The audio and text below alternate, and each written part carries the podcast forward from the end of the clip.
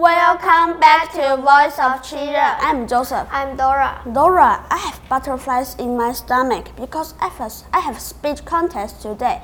This is my first time experiencing it. Are you kidding me? How come those butterflies got into your mouth? It's not serious. Do you want to see a doctor? Butterflies into my mouth? Seeing a doctor?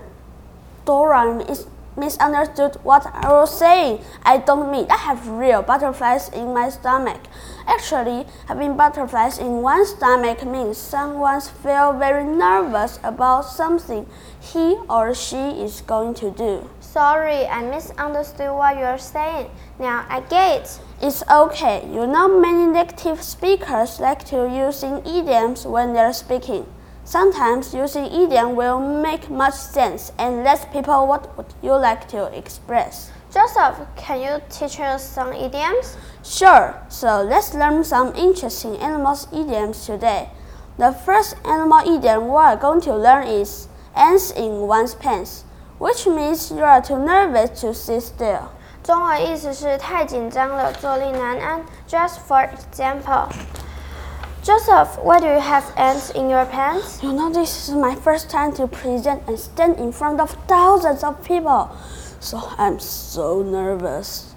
The second animal idiom is hold your horses, which means to wait a moment or be patient. 中文意思是别急或慢一点。Just for example, I can't wait to hit the road. When should we go? hold your horses. We are not ready to go yet. The third animal idiom is kill two birds with one stone, which means you are two, you are get two things done at once. 中文意思是一石二鸟。Just for example. Joseph, are you going out? Yeah, I'm getting some drinks. Can you take out the trash and then buy me some beef noodles so you can kill two birds with one stone? How nice! No. How about you take out the garbage, buy yourself a beef noodles, and get me some drinks? So that you can kill three birds with one stone. The fourth one is let the cat out of the bag, which means to reveal a secret. 中文意思是泄露秘密，just like for example. Joseph, you know last month's birthday is coming next Sunday.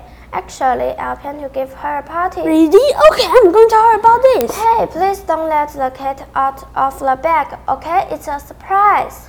The last animal idiom we are going to learn is open a can of worms, which means you are do something or say something that will probably upset someone and cause some problems later on. 中文意思是制造不必要的麻烦。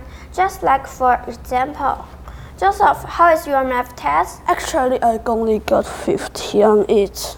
Oh, let's gonna open a can of worms with your parents. Don't tell them, please. Okay, it's our secret. Joseph, thanks for teaching us these interesting animal idioms. I think they are really useful. You're welcome, Dora. Hope all of enjoy this. That's That's all for today. I'm Joseph. I'm Dora. See you next time.